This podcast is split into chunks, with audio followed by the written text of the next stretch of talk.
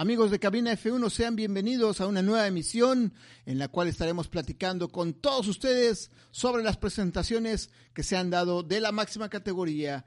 Estamos hoy con dos invitados de lujo, Memo Rojas Jr., nuevo piloto de Alpine en el FIA WEC, y Juan Fosaroli. Además, también estará con nosotros José Antonio Cortés. Yo soy David Sánchez Olmos y vamos a arrancar de una vez Cabina F1.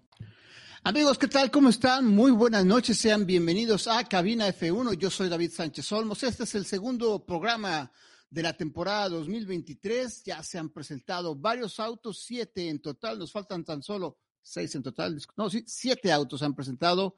Nos quedan únicamente tres. Y aquí vamos a estar analizando con todos ustedes lo que hemos visto a partir de la semana, semana pasada.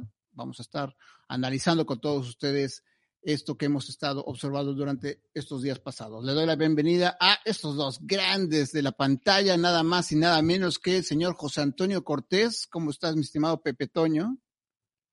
Hay que, eh, mira, frase clásica del 2020. Ya, ya, ya, ya. Pues que no lo pongo para que no se, no haya, no se cuelen los, los sonidos ambiente, pero estaba haciendo cuentas, dijiste siete equipos. No, ya no sé, seis, siete. ¿Cuántos van? ¿Seis o siete? Siete, ¿no? Y quedan, queda Ferrari, Mercedes, y, Alpine. Sí, siete. Y ya escucharon, perdón Pepe Toño, te doy la bienvenida, muchas gracias por estar acá, pero también miren, ya escucharon la voz que viene del cono sur, exactamente desde la, desde la Argentina, señor Juan Fosaroli, muchísimas gracias Juan por estar. Un placer, David, José Antonio, la verdad que amigos y qué más lindo que compartir Fórmula 1 y amistad, que es lo que nos apasiona a todos, ¿no?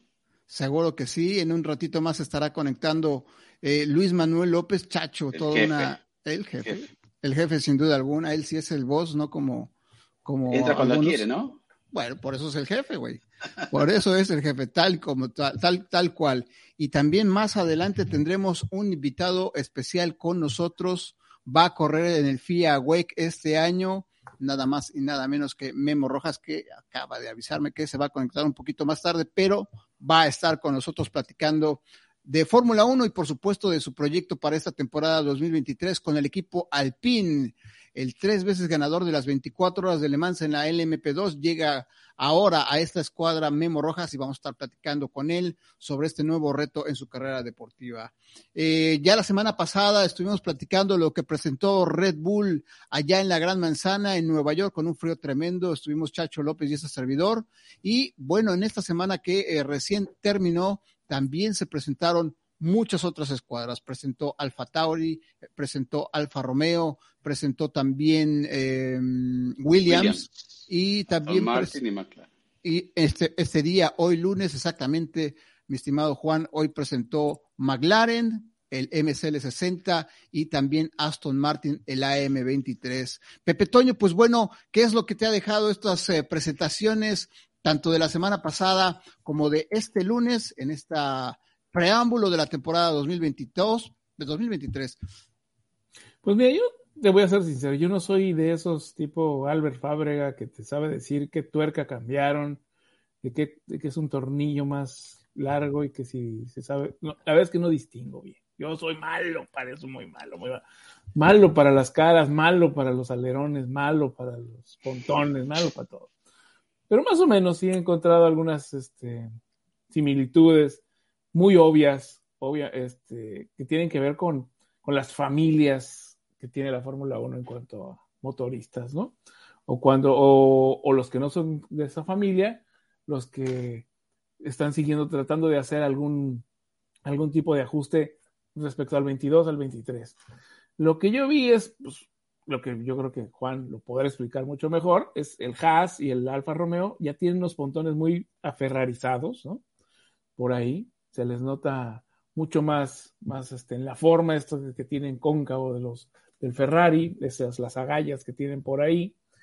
Y por el contrario, otros que andaban perdidones, como McLaren o el mismo Aston Martin, que ni tardo ni perezoso desde mediados de temporada hizo la copia, pues han ido al, al, más al diseño, a la inspiración del diseño de Newey y de Red Bull, ¿no? Que yo creo que son por los, los dos de hoy, McLaren, que de plano también empezó con un, con un tipo de pontones, un tipo de auto que era, yo creo que fue fallido totalmente, no era ni el ni pontones de Mercedes, no era ni los grandes pontones eh, de Ferrari, ni siquiera la forma que tenían aerodinámica los, los Red Bulls, y ahora ya pues está totalmente adaptado a eso, ¿no? O sea, ya lo vemos así, al mismo que Aston Martin, que fue el primero que a mediados de temporada pasada, pues hasta se dijo lo habían copiado inmediatamente. Cosas que tienen hasta lógica, ¿no? Pues si Dan Fallows trabajaba con, con, con Adrian Newey y, y se lo llevaron para allá precisamente por eso, pues bueno, este, yo creo que haber dicho, pues si el maestro le está yendo bien con este tema, nos vamos por ahí, ¿no? Eh, creo que me gustó mucho la presentación de Aston Martin porque fueron mucho más explicativos que otros en cuanto a los elementos que traían y en cuanto a lo que, lo, por qué estaban, qué cambios habían hecho y por qué, ¿no? Me gustó que hablaron el director técnico, que habló el team principal, que habló mucho el dueño, ¿no? Que hablaron los, los pilotos. Me gustó, me gustó el tipo de presentación de Aston Martin comparada con otras. Eh, Alfa Romeo no estuvo mal, tampoco. Y hay otros que esconden más porque tienen más cosas que esconder, creo. Así es, sin duda que, pues al final las presentaciones simplemente sirven para estar eh, presentando los liveries, los las decoraciones de los autos. En realidad, en pistas tendremos que esperar hasta Bahrein para observar algunas eh, innovaciones que eh, tendrán los monoplazas respecto al 2022. Y bueno, Juan, sin duda alguna que eh, allá en Bahrein. Justamente los tres días de pretemporada que tendrá la máxima categoría serán totalmente importantísimos para todos los equipos. Día y medio para cada uno de los dos pilotos titulares. Alguno que se arriesgue a poner a su piloto de reserva esperando algún tipo de, comentario distinto a lo que tienen los eh, pilotos titulares, pero sin duda que en Bahrein esos tres días de pretemporada van a ser importantísimos. Yo creo que sí, bueno, eh, lo habíamos comentado inclusive en la fórmula de automovilismo, eh, se reducen a tres días solamente. Lo positivo es que se hace en Bahrein y digamos que hay asegurado prácticamente los tres días a full de pruebas, ¿no? Salvo que venga una tormenta de, arena o una lluvia inesperada que puede, puede, suceder dos veces al año prácticamente, a diferencia que en Barcelona ha sucedido, ¿no? Inclusive en algún momento nieve o lluvias y eso te corta un poco el ritmo de pruebas, así que yo creo que con tres días se va a probar muchísimo y se van a ver, como bien decía José Antonio, algunos pequeños cambios. Hay novedades, como bien se pueden analizar superficialmente, ¿no? Porque hasta que no está el auto en pista y demás, pero por lo menos qué conceptos siguen los autos y evidentemente con un auto ganador como el RB18 y como bien decía el señor Cortés, con Adrian New, el genio, muchos optaron por esa filosofía. Habrá que esperar si hay sorpresas con Ferrari, ¿no? Todos esperamos que sea una continuidad de la F175, pero la SF23 puede llegar a traer alguna sorpresa, porque sabemos que a partir del año pasado, a mitad de año, perdió mucho rendimiento y sobre todo cómo cuidar los neumáticos. Y bueno, y, y creo que, que vamos a esperar con muchas ansias y ahí sí vamos a ver seguramente lo real, porque no creo que presenten algo eh, animado y demás, porque ya no hay prácticamente tiempo. Ya estamos sobre la fecha de, los autos tienen que irse para, para Bahrein, es el W14, ¿no? Ahí creo que veremos qué optaron, ¿no? Qué cambiaron. No creo que sigan con lo mismo del año pasado, pero puede haber sorpresas allí. Y bueno, y lo que queda, no para anticiparme, pero para decir que uno ya empieza a perder un poco la, esa ansiedad, ¿no? Empieza a ver autos y algunos muy similares y difícil de analizar qué cambiaron. Y bueno, ya faltan tres. Yo creo que la, expectativa mayor es con Ferrari, con, con, Mercedes y Alpine, que nos puede llegar a sorprender. Este, hoy también probó el Williams, ¿no? Ese Film Day y se vio muchas diferencias en lo que presentaron. Por eso digo, hay que ser cautos con los análisis. Como bien dice, dicen ustedes, está Albert Fábrega ya apuntando lo que se cambió, pero tampoco se sabe para qué lo cambiaron ni cómo va a incidir. A mí lo que me pareció un poco llamativo es la solución del cubremotor del equipo Haas, ¿no? que se vio con más detalle, raro, este, cómo se aplana directamente y, aparece un poquito esa ala de tiburón más pronunciada, así que veremos, hay muchas soluciones y lo lindo va a ser que todas estas correlaciones en el, en el túnel de viento y demás tenga su efecto en, la pista. Así que más que nunca con una ansiedad terrible para ver qué sucede allí estos tres días en Bahrein.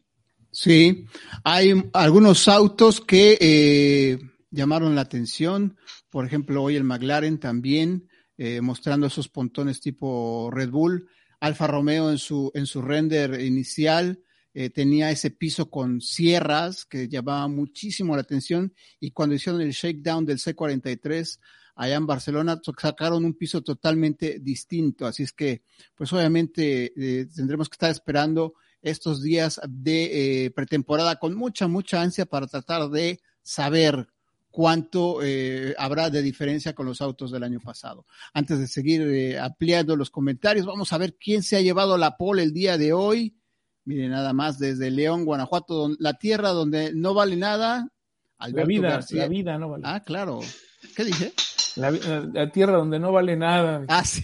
depende, Depende de qué tierra tenga uno. Exacto. Donde la vida no vale nada. Exactamente. Alberto García Rivera se lleva la pole de, en YouTube y vamos a ver quién se la llevó en Facebook. Arturo Espinosa desde Chihuahua. Un saludo muy grande a todos los cabineros que nos están acompañando el día de hoy. Ahí está Arturo Espinosa llevándose la pole desde Facebook y bueno, también muchísima gente que todos los, eh, los todos los lunes nos están acompañando eh, Víctor Manuel López Vargas, Eric Valentín, eh, aquí está Carlos Vázquez eh, Betancourt, aquí por aquí andaba Lili Moirón, que pues siempre está por acá dando... Le mandes un, saludo porque es su cumpleaños. ¿A quién? A, Lili Moirón, ahí puso. ¿Ah, sí? Ah, bueno, muchísimas felicidades para Lili Moirón, una de las cabineras más asiduas a nuestro programa y se lo agradecemos muchísimo. Mándale un saludo, Juan, por favor. Juan. Mando saludos. Aparte, qué lástima, perdió la pole por poquito, ¿no? Si siempre está ahí, Lili ahí puso, perdí la pole por nada. Pero bueno, hay que estar más rápido ¿eh? la próxima vez. Efectivamente. Y bueno, también vamos a aprovechar la oportunidad en este instante para darle la bienvenida, nada más y nada menos que al gran campeón oh, mexicano. miren cómo se ilumbra, cómo se alumbra eh, la pantalla con la llegada de Memo Rojas, el mejor piloto mexicano en resistencia fuera de nuestro país, nada más, nada más tiene ahí algunos relojitos por haber ganado las 24 horas de Daytona, dos veces campeón de la European Le Mans Series, cuatro veces campeón de la serie de la Grand Am, ahora la IMSA. Bueno, Memo Rojas, este año le damos la bienvenida al equipo Alpine en el WEC, en la LMP2. Memo, un gran abrazo, muchísimas felicidades, ese gran esfuerzo que has hecho durante muchos años tiene recompensa y con el objetivo grande de ganar para México también las 24 horas de Le Mans. Muchas gracias David y gracias por, por ahí por las porras y un gusto saludar a Juanito, a Pepe Toño, este, y un placer estar en, su programa. Memo, pues bueno, en realidad nos gustaría mucho que nos platicaras, aprovechando que andas por acá y desparramando todo tu talento, que nos platicaras pues precisamente los proyectos para este año. Dejemos atrás el 2022, dejemos atrás las temporadas que desafortunadamente no han sido buenas y hay que decirlo claramente, no han sido por, por tu talento, sino por muchas otras circunstancias, problemas mecánicos, de entendimiento, etcétera. Pero sabemos muchísimo de la capacidad que tienes al volante y eso fue justamente lo que ha visto Alpine para llamarte a su equipo de la LMP2 en el, en el FIA WEC, en el Campeonato Mundial de Resistencia, tratando de llevarse la corona en la categoría LMP2, Memo. Así es, David. Eh, pues sí, la verdad que se, viene esta oportunidad en un momento que la verdad no me lo esperaba a estas alturas de mi carrera. Eh, desde el último campeonato que logré en, 2019 eh, y, antes de la pandemia, me había sido complicado colocarme con un equipo competitivo. Eh, obviamente era siempre el objetivo, pero pues a veces no, no es lo que uno, lo que uno quiere, sino lo que hay. Eh, y bueno, el año pasado fue bien complicado porque estaba yo un poco desmotivado, la verdad. Eh, me empecé a revalorar si valía la pena continuar a estas alturas de mi carrera y me puse un objetivo. Dije, si, si no logro colocarme con equipo top, pues tal, tal vez es, es momento de, de, parar, ¿no? Este, Y bueno, fueron meses complicados ahí, septiembre, octubre, noviembre, y de pronto recibí la llamada de Philippe Sinol, director general de, de Alpine, de, de, Alpine Endurance, de la división de Endurance. Y, bueno, em, este, pues me dijeron que estaban interesados en, que estuviera con, en el equipo el próximo año, me preguntaron si tenía planes, obviamente les dije que no, y, y empezaron así las pláticas, y afortunadamente el 23 de diciembre firmamos eh, contrato para, para, esta temporada 2023, que además, pues además de, ir con un equipo grande, eh, voy, voy al Mundial de Resistencia, que anteriormente estuve haciendo WEC, perdón, European Le Mans Series, y ahora vamos a WEC, que eso es un, un reto que también tenía. Eh, y pues, ¿qué te digo? no Ahora una inyección de motivación a mi carrera increíble, estamos preparándonos a tope y, y ojalá tengamos una buena temporada. Oye, Memo, vas a, ya como lo dijiste, ahorita van a correr la, LMP2, son dos equipos. Ya nos lo habías platicado también en la fórmula, que es un equipo, básicamente tiene tres pilotos franceses y en el otro está Negrao, está el otro chico inglés que se me olvida su nombre, este, y estás tú. Correcto. Eh, el próximo año viene el desarrollo del hipercar, o ya para empezar con el, hipercar de, de Alpine. ¿Serían los dos hipercars o van a ir con uno y uno? ¿Cómo es el plan ahí? ¿Cómo entras tú en eso? ¿Se puede adelantar algo o va a depender cómo vaya el año? Sí, eh, eh, de hecho, lo que hizo Alpine, eh, el motivo por el que volvieron al MP2 fue simplemente porque su hypercar no iba a estar listo para 2023. O sea, era un tema un poquito de retraso en el desarrollo del... el chasis sí estaba listo, pero creo que no iba a estar listo el sistema, el motor y el sistema híbrido que, que lo está haciendo Renault. Bueno, el equipo de Fórmula 1 está haciendo el motor del, del coche de WEC.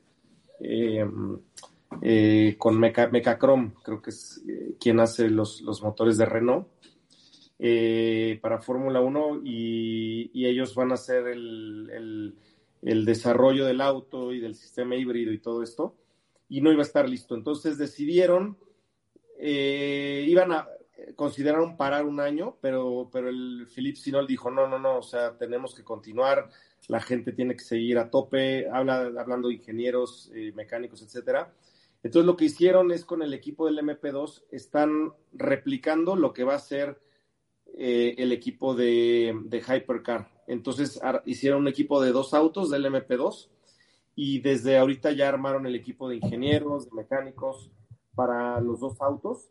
Y, y, entonces lo que ellos pretenden es que en 2024 arranquen el proyecto de Hypercar con la misma base de gente, ¿sabes? Y logística, eh, toda la preparación, que, se, que sea como una especie de año para pues plasmar el equipo que va a ser en 2024 el de el para Hypercar.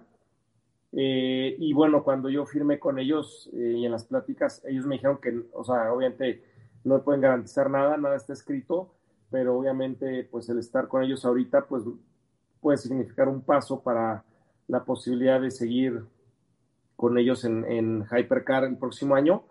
Eh, hay muchas cuestiones que, políticas y no políticas que tienen que, quedarse, pero sería increíble, ¿no? Poder ir a Hypercar este, en 2024.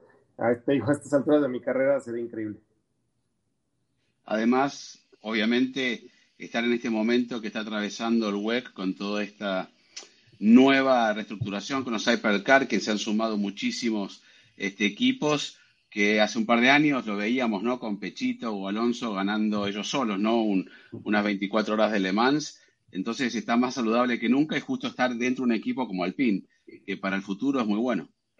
Sí, Juan, yo creo que lo que acabas de decir es muy importante. Yo creo que el, el, el AWEC yo creo que va a vivir el próximo año, bueno, este año, porque ya estamos en 2023, eh, este año y el siguiente, yo creo que va a ser uno de los mejores años, simplemente por el interés de todas las armadoras. Hubo muchos años donde Audi estuvo muy fuerte y luego creo que el año más competitivo fue cuando estaba eh, Audi, Porsche y Toyota.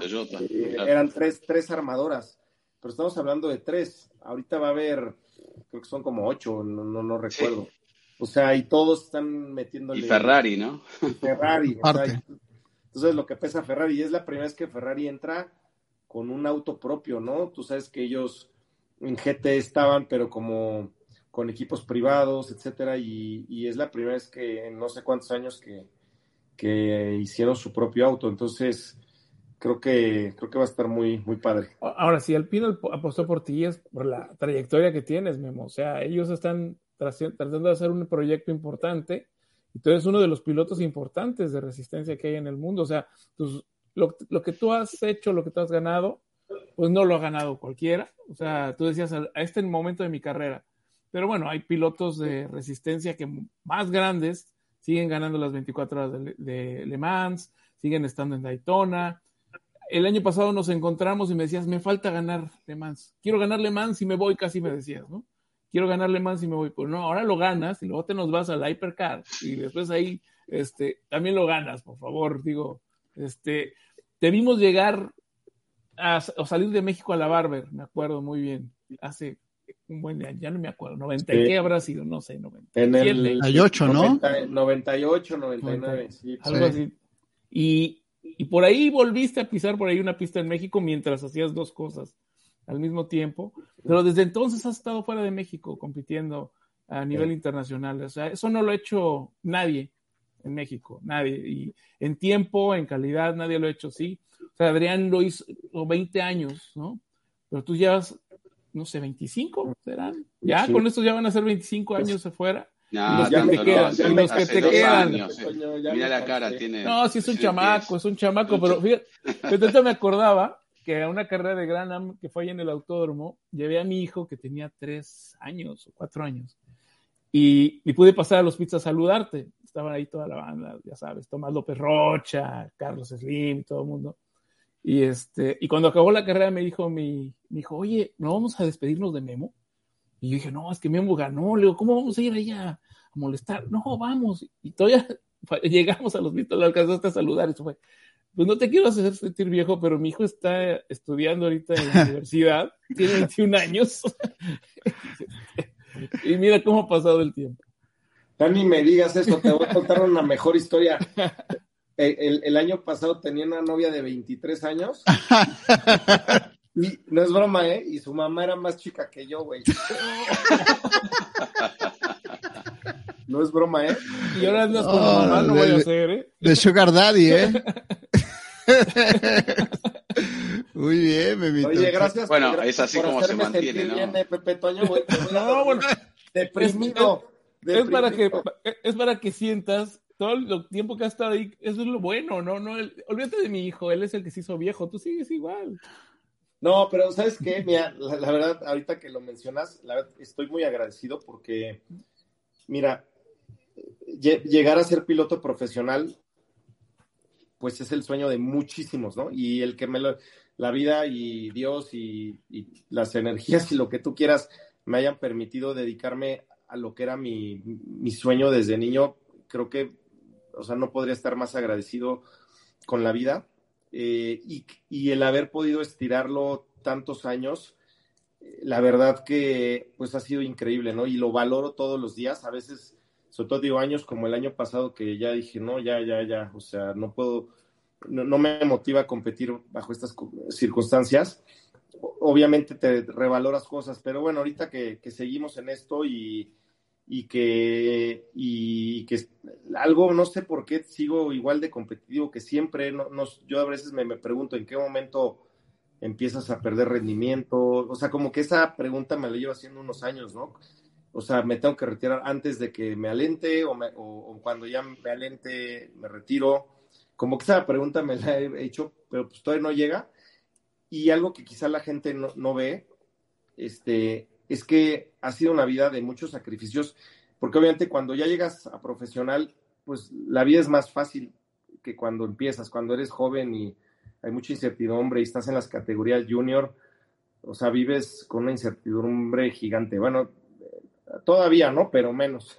este, pero la verdad, mantenerte tantos años a tope y todo lo que no sale quizá en la tele o en Instagram o en redes sociales, todo lo que yo tengo que hacer para mantenerme a tope este, y seguir competitivo, este, créeme que es, un gran esfuerzo y, Y, bueno, me toca, lo veo, me toca ahora competir contra los chavos que vienen de Fórmula 2, casi todos vienen de Fórmula 2 ya de 21, 22 años. todos los que no llegan a Fórmula 1, pues están tratando de venirse hacia Hypercars, la verdad. Y tú sabes que en Fórmula 1, pues llega uno de cada mil, ¿no? Entonces, el nivel es muy alto desde hace muchos años en el MP2, en Hypercar, obviamente. Entonces, este, créeme, es, bien duro mantenerse a tope, pero bueno, lo estamos haciendo. Más que a veces de repente dices, ay, ya me cansé, pero, ahí seguimos. Ahora, Memo, eh, el endurance, ¿no? Para, o, las carreras de, larga duración, eh, tiene esa ventaja también, ¿no? Que no es un solo piloto, son tres, y ahí puede haber una combinación de un piloto joven con esa velocidad, eh, de un piloto con mucha experiencia porque se maneja de día, de noche, en momentos difíciles de la pista. Y eso está muy bueno, ¿no? Porque te prolonga también un poco la carrera deportiva, porque el aporte de un piloto con experiencia en el endurance es muy importante. Inclusive sirve para calmar a veces a estos jóvenes que decís que vienen a la Fórmula 2, que piensan que van rapidísimo y es una carrera de una hora en vez de 24. Entonces, yo lo he acompañado mucho en la carrera a Pechito y él ha crecido muchísimo, lo conoces muy bien también, y ha madurado y los errores que cometía hace 6, 7 años o 5 en el, en el WEC no los comete tanto ahora. Entonces, yo creo que eso también es algo a favor tuyo, de tener esa experiencia, esa calidad para calmar un poco a estos chicos y la combinación me parece fantástica, ¿no? Porque eso se puede dar en el endurance cuando son tres pilotos. Sí, Juan, justo eso. Yo, yo creo que es uno de los motivos por los que también Alpine eh, puso atención en mí.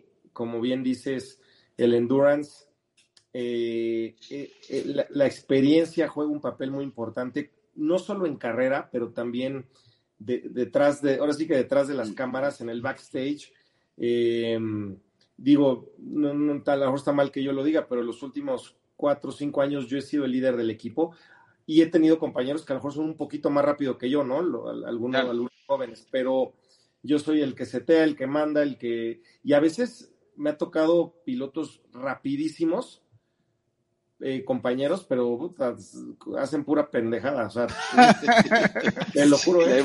Perdón que me exprese. No, pero es que eso no tiene. No, y estos, o sea, se van, pero los, los equipos de Honduras no, no los quieren, ¿eh? O sea, y, y sí tienes que, o sea, quieren, eh, quieren pilotos certeros, rápidos y que no cometan errores. O sea, y, encontrar ese equilibrio es bien complicado, ¿eh? O sea, Pechito, yo lo recuerdo, eh, Pechito para mí es de los compañeros de equipo más rápidos que he tenido. Pechito es, es una bala y tenía velocidad para estar en Fórmula 1.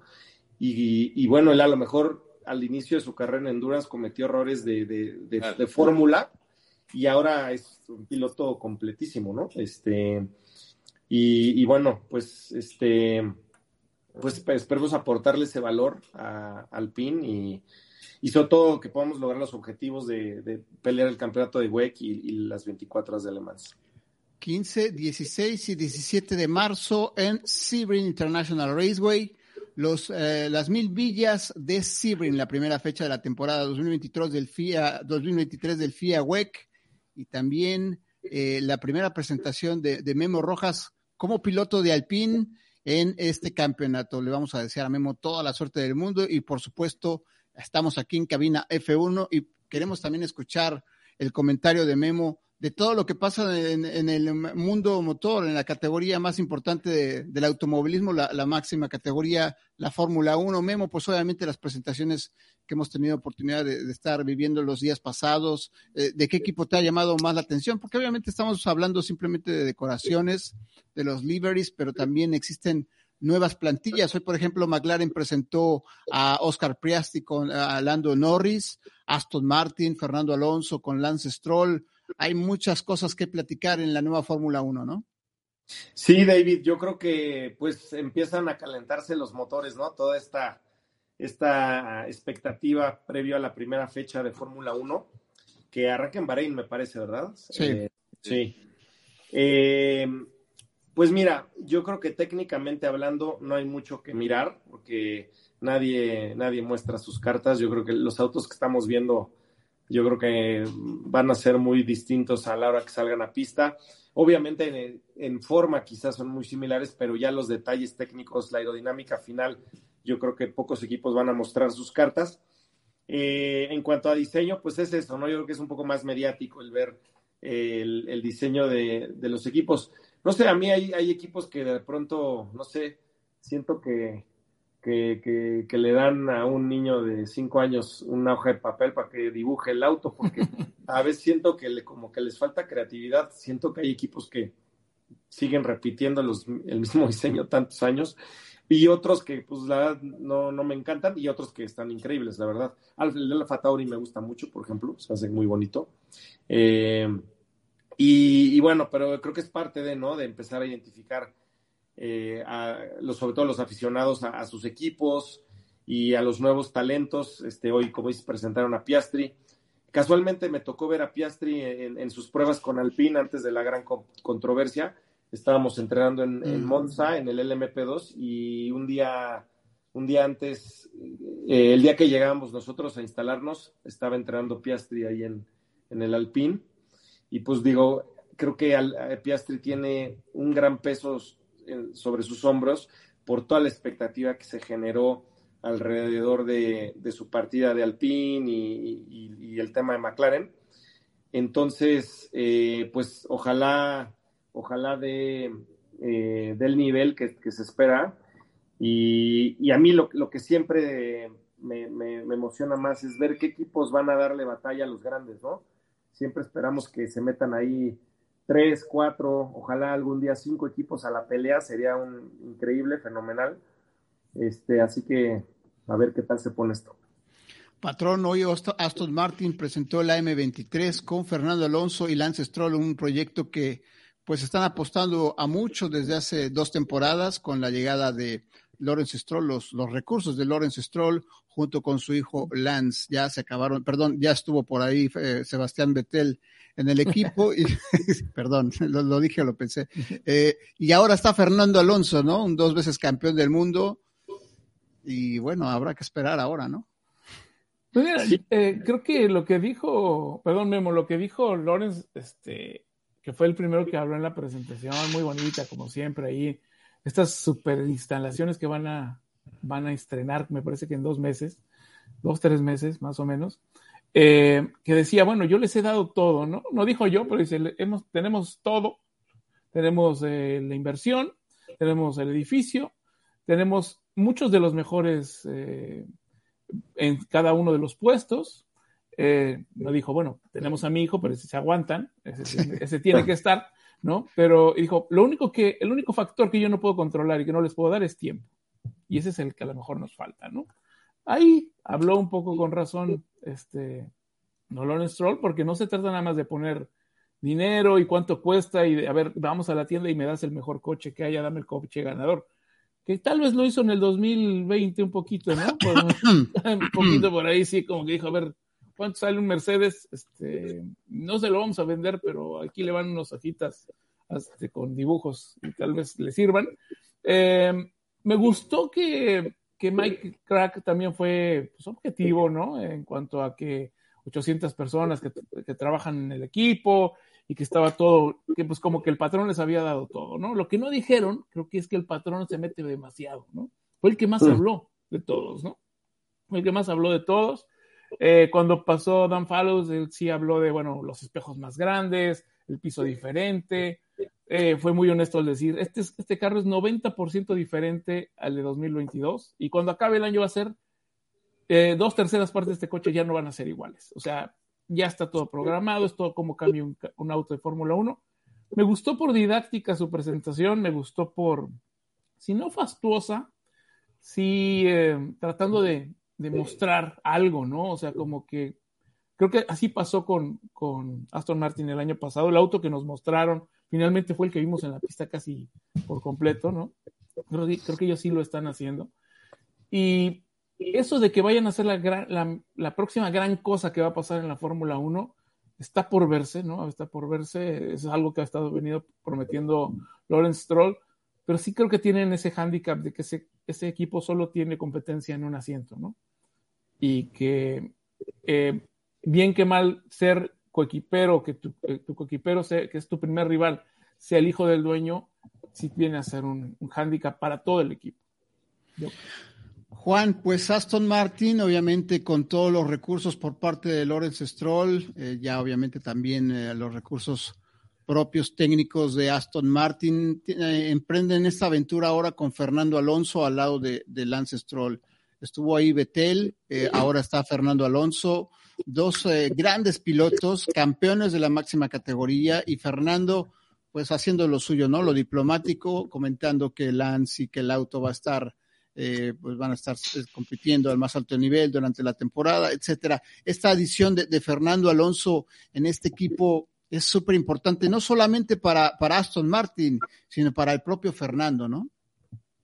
Sí, bueno, es sin lugar a dudas uno de los mejores pilotos de las últimas décadas, obviamente con algunos desaciertos y no por culpa de él, ¿no? De, de cuándo ir a un equipo o cuándo irse de un equipo y también de lo que comenta sobre un equipo. Eso yo creo que es el punto débil, no débil, eh, tal vez que no le gustan a muchos los equipos eh, Fernando Alonso declarando, pero es un gran piloto, yo, tengo una muy buena relación con él, es, es, realmente uno de los talentos que está en la Fórmula 1 y mantenerse a esa edad, este, obviamente por más que Memo sea eh, mucho más chico que Fernando, lo, también lo conoce 20 años de diferencia, Memo con Fernando, pero Fernando este, creo que le va a aportar muchísimo al equipo, pero siempre está ahí, ¿no? Eh, hay que esperar si el, auto no se empieza a romper y Fernando empieza a decir, bueno, el auto de Lanza anda más rápido, porque no lo puede evitar, ¿no? Lo ha, pasado en Alpine, no terminó bien, ustedes saben, y sobre todo con, con el tema de, de, Ocon y con muchas, este, el más famoso motor de GP2. Son cosas que han ido pasando y está bien que él tenga, tiene el poder para poder comentar y decir lo que quiera y, influir en el equipo. Ahora lo veo con muchas ganas, ¿no? Porque sabe que el tiempo es mucho más corto, ¿no? No se puede dar el, el no sé, el lujo de decir, bueno, de acá a tres años yo quiero ganar, porque sabemos que el tiempo pasa y en la Fórmula 1 eh, es, es, es, realmente importante, ¿no? Lo hemos visto con Michael Schumacher, con Kimi, con muchísimos pilotos que por más que estén bien, algo cambia. Y más con estos chicos que a los 20 años, 19 años ya están manejando este, estos autos con los ojos cerrados. Entonces, el aporte de, a la estructura del equipo va a ser fantástica. Ellas están ahora, no es el plan, sino la misión, y se empezó con el 33, ¿no? Que sería la victoria. Están más apuntando a una victoria por parte de, de Fernando, pero ojalá que le vaya bien, ¿no? Yo, yo creo que se lo merece y merece tener un buen año, pero de ahí allá decir que va a ser el auto para pelear el campeonato y demás, este, es muy, es muy, no sé, es, es más un deseo que una realidad, porque lo dijo el año pasado, inclusive cuando yo lo entrevisté ahí en México, dijo, eh, sé que el próximo año eh, no va a ganar una carrera ni, ni siquiera Alpine ni, ni Aston Martin, y ahora está diciendo que van a ganar una carrera. Está bien, hubo mucho trabajo por detrás, pero en la Fórmula 1 no hay cosas mágicas. ¿eh? Eh, si Memo conoce muy bien a, Eric Boulier, eh, cuando estuvo en McLaren y él dijo vamos a hacer podio el próximo año y pasaron un par de, años y no pasó nada, Eric Boulier se fue, se fue a la casa. ¿no? A veces hay que ser un poco más cauto, pero ojalá, yo digo por el bien de la Fórmula 1, que se sume un equipo más a ser competitivo, pero yo no, yo no lo veo. Este, no se enoje, señor Lawrence, porque cuando lo vaya a tratar de entrevistar me va, me va a pegar, ¿eh? Infunde un poco de miedo, ¿eh? Sí, sí, ¿No? Tiene una presencia. Nadie, si él quiere hablar una hora, nadie se va a animar a decirle no, que No, no, parece sacaborrachos canadienses. Yo me acuerdo que cuando subíamos ahí a, al Racing Point, eh, en su nuevo motorhome, que estaba checo, eh, estaba vacío. Yo en un momento pregunté, ¿por qué está tan vacío? No, porque a Lorenzo no le gusta que haya mucha gente. Cuidado cuando pasás por acá, pues está su oficina. O sea que es ese tipo a lo Bernie, ¿no? Que, infunde un poco de respeto, cosa que no pasa con otros, con otros este, eh, directores de equipo, por más que sí tienen una gran responsabilidad y son como Toto Wolf, ¿no? No te da, Toto Wolf no te da eh, miedo, pero a mí Lorenz Stroll me da miedo. Así que bueno, esperemos que le, que le vaya bien. Y Helmut Marco también da miedo. Sí, bueno. Tú lo tienes de patrón aparte. es tu patrón. Aparte, no tiene filtro, ¿no? No, yo, yo lo conocí cuando entré al Junior Team hace como 20 años. Este, no, sí daba miedo. no, sabes si está viendo o no, Memo.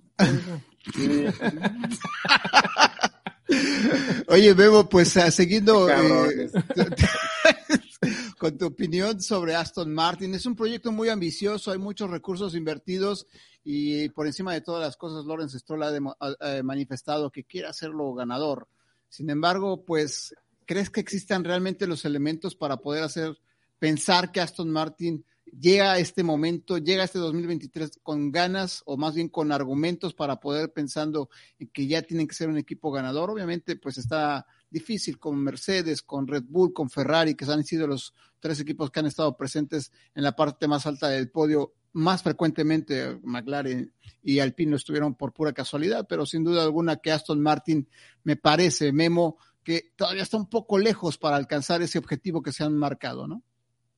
Mira, David, algo que yo creo que hay que tener en, cuenta y, la historia nos lo ha comprobado, es que el automovilismo es un deporte donde efectivamente se necesitan recursos. Eh, sin embargo, los recursos no garantizan un resultado. Y podemos ver eh, múltiples ejemplos de situaciones como cuando Toyota entró a Fórmula 1, eh, y, se rumoraba que tenían uno de los presupuestos más grandes. Eh, cuando estaba Cristiano Damata, Olivier Panis, después por ahí estuvo Jarno Trulli, si, mal no recuerdo, no recuerdo exactamente qué años fueron. Alan eh, es Alan. Ah, exactamente. Marral Schumacher también. Y lo mismo le pasó a, a Barr con, con, el equipo de Honda, de British American Tobacco. Este, recursos había. Y y yo, cuando he pensado sobre ese tema, no, es la primera vez que lo, debato, lo opino al respecto, yo creo que los recursos son importantísimos en el automovilismo, es una realidad. Pero creo que igual de valioso o más valioso es el capital humano. Para mí, el la gente es, es lo que el, realmente el diferenciador entre que un equipo pueda ser campeón o no.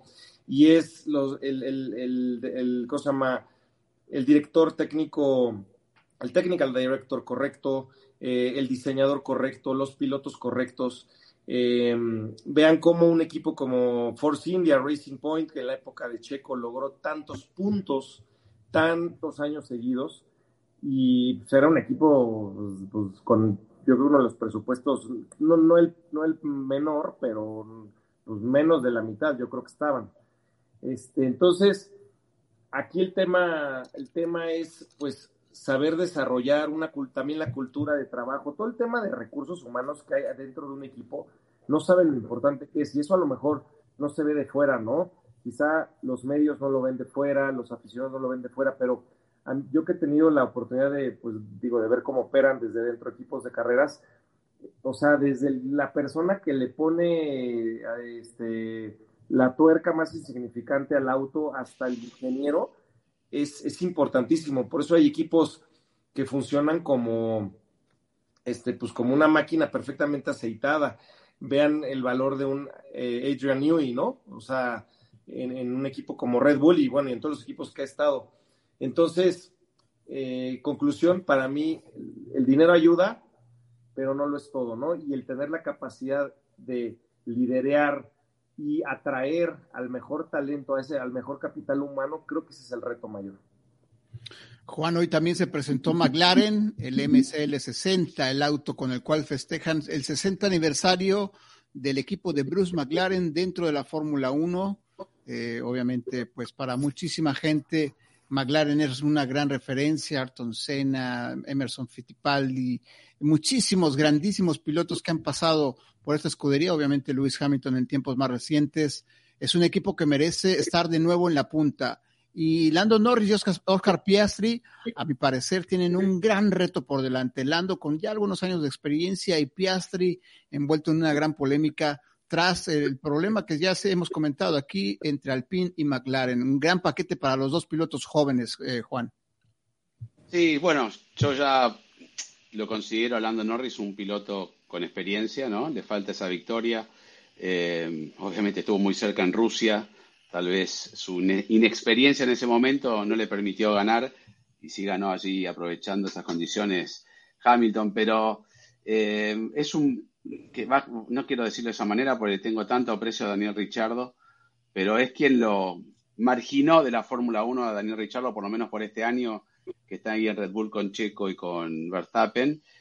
Y yo creo que habla un poco más de, lo bueno que es eh, Lando Norris, ¿no? Porque está bien, saquemos la, falta de, adaptarse al auto de Daniel Richardo y demás, pero sabemos que es uno de los pilotos que le hizo frente a Max Verstappen y es un piloto que cuando estaba en Renault también rindió muy bien, ganó una carrera para McLaren en, Monza, pero en líneas generales siempre Lando estuvo allí arriba. Entonces, para mí demuestra que, Lando es, es, uno de estos talentos de los pilotos jóvenes que, ya está confirmado. Le falta la victoria, pero lo tiene que acompañar el equipo, ¿no? Y el año pasado dio un, paso para atrás McLaren con el nuevo reglamento y esperemos que con toda esta reestructuración, con la salida de, de Adrian Seidel, de Andrea Seidel, perdón, con Andrea Estela de director técnico, yo no sé si están en el mejor momento y más teniendo en el otro lado un piloto con, por más que tenga talento, es un piloto sin experiencia. Entonces, esperemos que, pueda avanzar y siempre,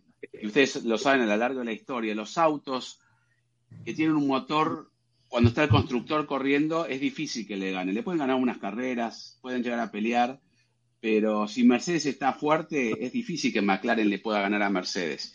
Eh, sucedió, obviamente, pero creo que se demostró que cuando Mercedes quiere ganar y tiene el motor y, las, y todos los elementos, le va a ganar tanto a Aston Martin como, como a, McLaren.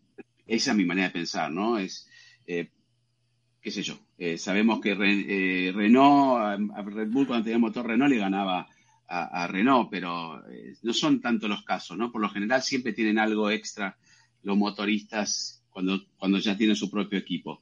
Pero ojalá, ojalá que den ese paso.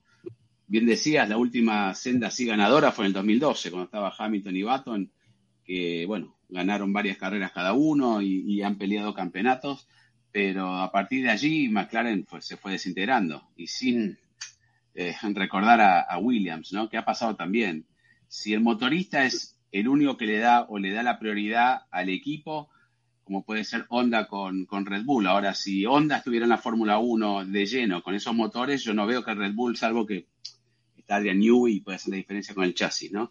Pero me refiero que por lo general siempre se someten un poco al equipo constructor. Pero ojalá, ojalá que McLaren pueda dar un paso adelante porque creo que, que se lo merece. Por lo menos Zach Brown Em, ha hecho un buen trabajo en, reestructurar un poco y ampliar las unidades, estar en Indy, estar en, aquí y allá. Yo creo que, lo ha administrado bien. Ahora faltan resultados. Pepe Toño, obviamente hablando de Zach Brown, viene esta referencia eh, que ha mencionado Juan, justamente esta expansión que ha tenido McLaren. Eh, pensaríamos algunos, pensaríamos algunos que esto ha eh, hecho que el equipo principal, el equipo de Fórmula 1, eh, no exista, no tenga todos los recursos disponibles, toda la carne al asador que se necesita para volver a poner a McLaren en lo más alto, ¿no? Ahora llega Andrea Estela, un tipo con muchísima experiencia, lo recordamos perfectamente bien siendo eh, ingeniero de Fernando Alonso en la escudería de Ferrari, ahora ya en un gran puesto como es el, de jefe de equipo después de estar eh, Andrea Sidil, como bien lo mencionaba Juan Fosaroli, McLaren, Zach Brown, Andrea Estela, una un triángulo que necesita mejorar para poner de nuevo McLaren en todo lo alto. Sí, yo creo que ahí el tema con Zach Brown es que es un tipo, es un gran personaje en la Fórmula 1, es como un, gran agitador, de, no solo de la Fórmula 1, de Indy, y que está por todos lados. Eh, creo que ha logrado hacer de McLaren una institución, un equipo, una organización con un gran marketing alrededor, que ha llamado a importantes patrocinadores, que ha traído marcas importantes y dinero con ellas, eh, que ha movido el mercado de pilotos, pues bueno, de una manera impresionante, con lo de Piastri y por ahí al mismo tiempo en ese dominó, pues que empezó Alonso, este, y todos los pilotos que tiene atrás en Indy, les vendió la misma vaca del asiento de Fórmula 1 a 5 y finalmente metió Piastri y se quedaron por ahí Pato, Colton, este, Rossi, este, Palou, todo el mundo así como que a todo el mundo con esa esperanza, ¿no? O sea, como que es un, cuate que mueve mucho, pero que al mismo tiempo yo no sé si eso le, hizo un poco de daño a la relación de, de Andrea Seattle y él, porque él, él es el CEO del, de McLaren, pero supone que el team principal era Andreas, ¿no? Pero tú quién sabes que manda, quién sabes que es el, la figura importante, pues Zach, ¿no? Entonces, eh, es algo a lo que se tienen que acostumbrar ahí en, en McLaren, que no es como, como que Horner y que tiene ahí al lado su Pepe Grillo, a Marco, este, que es el que habla, o, Toto, que es realmente el mandón en, en, Mercedes, ¿no? Sino, creo que la figura de Zach ha movido todo eso, pero técnicamente todavía no está listo el túnel de viento que tienen proyectado, ¿no? Y eso creo que los tiene también un paso atrás. Creo que, pues sí, todo el mundo sufrió atrasos, pero ellos siguen teniendo que ir a Colonia, ese este, túnel de viento que era de Toyota, eh, que en teoría no es, no es lo ideal. Y, lo que, y volviendo un poco a lo que decía Memo, ¿no? Eh, pues no es lo mismo que pruebes una pieza que diseñó Newey eh, durante dos horas que pruebes la que diseñó cualquier otro, no quiero decir nombres, durante diez, ¿no? Y es muy relativo ahí el castigo y lo que pueda, lo que pueda tener en ese caso Red Bull, ¿no? Si tú tienes a la gente indicada y, tienes una mayor calidad en, en, todo, en el diseño, en la elaboración, en los procedimientos, en los procesos, pues vas a ser mucho más eficiente y aunque el otro tenga un 100% de tiempo y tú tengas 60, 63, vas a ser, vas a ser mejor tú, ¿no? En ese sentido, creo que creo que McLaren ha juntado muchas cosas. Bueno, los pilotos, los dos pilotos que tiene son extraordinarios, ¿no? O sea, uno que le falta por, por, demostrar lo que ya demostró en Fórmula 3 y en Fórmula 2. El chavo ganó las dos seguidas, ¿no? Y, y, ahora lo que, y Lando que ya no necesita demostrar nada más que ganar una carrera. O sea, creo que McLaren está juntando el paquete, pero todavía la, falta, la parte competitiva pues, se, ha, se ha rezagado, no sé si por cuestiones pues este, que tienen que ver con atrasos técnicos por la pandemia, por lo que sea, pero creo que sí este túnel de viento les está haciendo falta. Memo, pues obviamente eh, el siguiente tema a tratar en McLaren, pues son los dos pilotos, Lando Norris y Oscar Priastri. Lando, pues como ya lo mencionaba Pepe Toño, sin nada que demostrar, quizá le falta únicamente esa victoria que lo consolide como ese gran piloto que sabemos que es, pero que desafortunadamente todavía no tiene esa victoria. Y Piastri, que es un pilotazo, este australiano que fue peleado por varios equipos, no solamente por Alpine y por McLaren, sino por muchos más, incluso por ahí estuvo metido Red Bull también. Ah, tiene una gran responsabilidad, tiene una, una enorme losa sobre sus espaldas, precisamente por esa controversia, porque hay que ver por qué se estaban peleando tanto por, por, Oscar Piastri. Memo, esta parte de los pilotos es vital para que McLaren también esté de regreso en lo más alto, ¿no? Claro, David. Pues mira, creo que la, la carrera de, de Piastri, la carrera junior, es, impecable, ¿no? Creo que lo que él ha logrado en, estos eh, pocos años en las categorías junior, en Fórmula 3, en Fórmula 2, eh, esa escalada de categorías tan rápida que tuvo, eh, pues obviamente lo convierte en un atractivo para cualquier equipo.